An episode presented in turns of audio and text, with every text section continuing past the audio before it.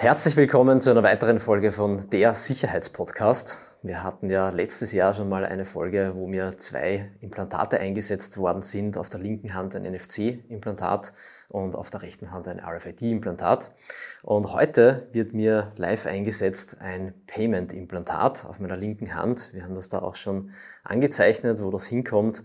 Und ja, wir legen gleich los. Ähm, ich werde euch ein bisschen anleiten und erzählen, was da so passiert ähm, auf, meiner, auf meinem Arm, auf meiner Hand.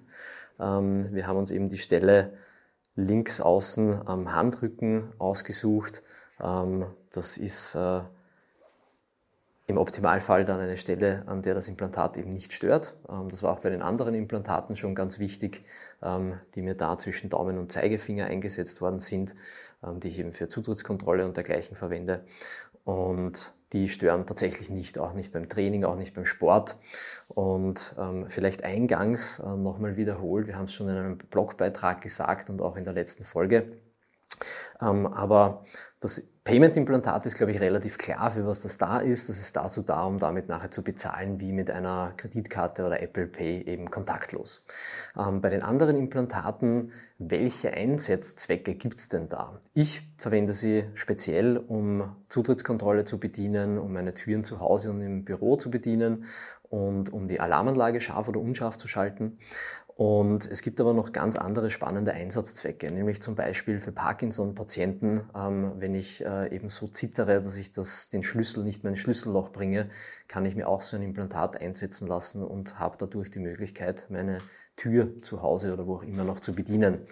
Ähm, ein weiterer sehr interessanter Einsatzzweck, ähm, den ich von einem ähm, äh, Bekannten aus der Branche gehört habe, ist von einem äh, jungen Mädchen, das äh, beide Arme verloren hat und äh, da wurde am Bein ein Implantat äh, gesetzt für die Zutrittskontrolle und ein Türleser bei der Eingangstür zu Hause äh, auf Beinhöhe installiert. Und somit kann sie auch nach wie vor ähm, ganz einfach die Tür auf und zu machen. Also das sind wirklich sehr schöne Einsatzzwecke. Und jetzt zum Bezahlen. Wir legen los.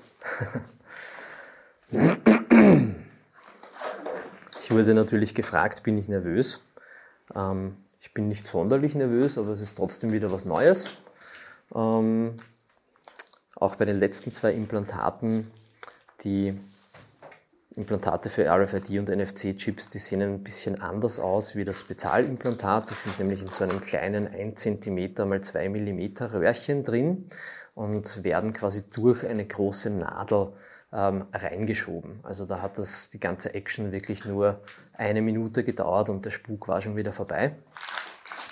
Ähm, das Payment-Implantat jetzt ist schon eine Spur aufwendiger einzusetzen ähm, und wird mir eben da jetzt wirklich mit einem ähm, Skalpell wird ein kleiner Schnitt gemacht und äh, dann kommt das Implantat quasi in eine Tasche rein zwischen Haut und Fettschicht ähm, ich hoffe, ich gebe das jetzt richtig wieder. Und ähm, ja, der Eingriff ist minimalst, ähm, muss man sagen, dauert auch nicht lange. Ich bin jetzt schon, schon gespannt. Ja. Jetzt laufen noch die letzten Vorbereitungen. Die finalen Vorbereitungen sind abgeschlossen. Es geht los.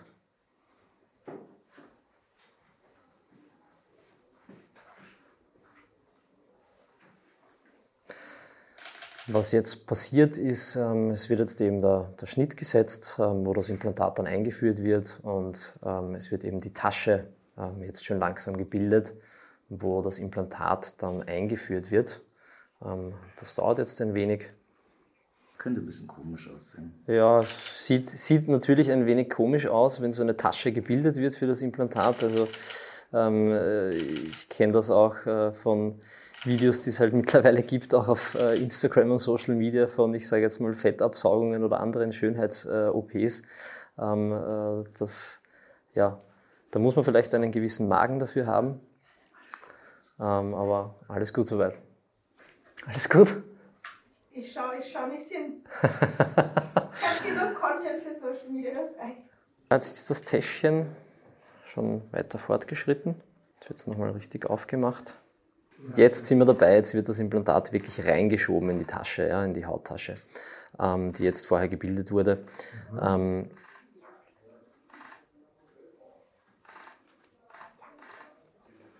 Jetzt wird das Implantat wirklich in die Tasche, die gebildet wurde, eingeführt.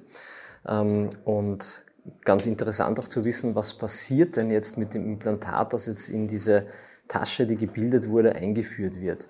Ähm, natürlicherweise, das ist auch bei meinen anderen beiden Implantaten auf den Händen links und rechts so passiert, ähm, der menschliche Körper bildet dann quasi so eine Art Kokon um, diesen, um dieses Implantat, um diesen Fremdkörper, wenn man so will, weil es ist ja für den Körper ein, ein Fremdkörper und schließt das quasi ein.